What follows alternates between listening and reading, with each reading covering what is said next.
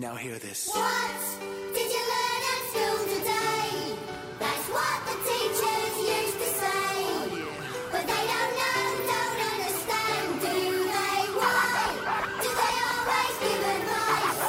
Saying just be nice, always think twice. 大家好，我是佳佳，And I'm Nana. 欢迎收听家里家外。Welcome to Jelly. 哎，我发现自从有了孩子之后，就成专家了。周围的同事都会围过来问我说：“怎么才能怀孕啊？给孩子喝什么牌子的奶粉呢？参加什么早教班啊？能不能推荐一些英文的读物啊？等等，好多问题啊！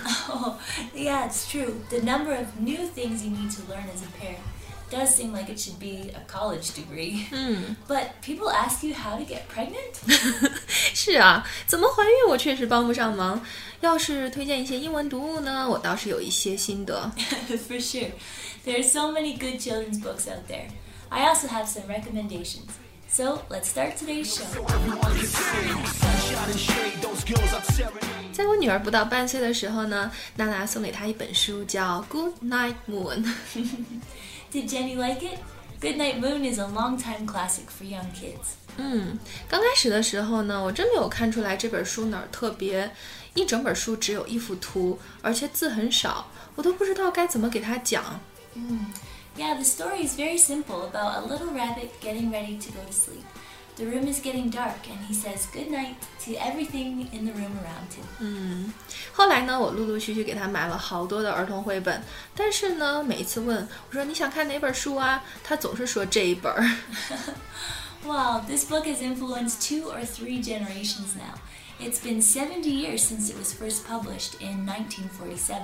嗯，是啊，这本书已经畅销七十年了，到底是什么原因呢？后来我查看了一下，它真的很特别。整本书描述的就是小兔子睡觉前一个小时，从晚上七点准备睡觉，一直到八点十分完全入睡。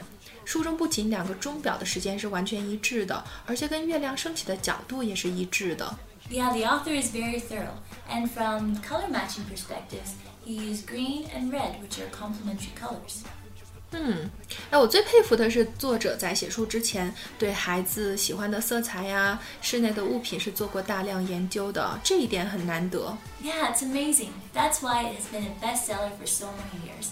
The light of the book becomes weaker gradually, and certain sentence patterns are repeated, giving it a hypnotic or calming effect. I don't know how many children in the world have fallen asleep listening to this book.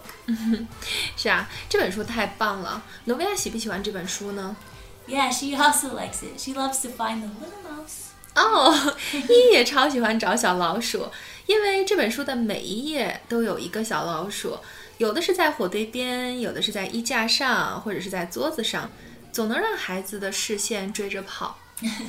yeah, it's really fun to find all the different things with her. 嗯，这本书太值得推荐了。它被称为孩子应该读的第一本书，适合一岁左右的孩子。但是呢，我们的女儿现在已经两岁多了，能不能推荐一下适合这个年龄段的书呢？嗯，For hmm, kids a little older, maybe around two years old and above, Green Eggs and Ham by Dr. Seuss is a favorite. It's hmm. quite funny. 我们每次做一期新的节目的时候，都会提前讨论。那娜娜今天早上就提到了这本书，我就马上上网查了一下，这本书真的太有魔力了，让我瞬间就爱上它了。You love it? 小的时候呢，真是没有机会看什么英文的绘本，现在终于全部都跟我女儿一起补回来了。Oh, it's a good way to spend time with your daughter, and at the same time, you can learn some English. 是啊，一举两得。呃，我是先看了这本书的简介，说作者的创作源于和一个朋友打赌，是否能用五十个单词写成一个故事。那我出于好奇呢，打开来一看，哇，果然可以，而且充满了智慧。In the book, Sam I Am is like a persistent salesman who tries to persuade the old man to taste the green eggs and ham. Through this story, children can learn many good qualities like perseverance, creativity, humor, trust, and so on. 嗯，是的，这本书可以教会孩子很多的品质，比如说 creativity 创造力 humor 幽默和 trust 信任。我还听说看完这本书的很多孩子都改掉了偏食的坏毛病呢。Oh, really? That's great. This book is truly very useful. 嗯，这本书语言的韵律感很强，通篇读下来朗朗上口，易于记忆。孩子一旦记住了第一句，后面的句子就很容易读出来了，会有一种 sense of fulfillment 成就感。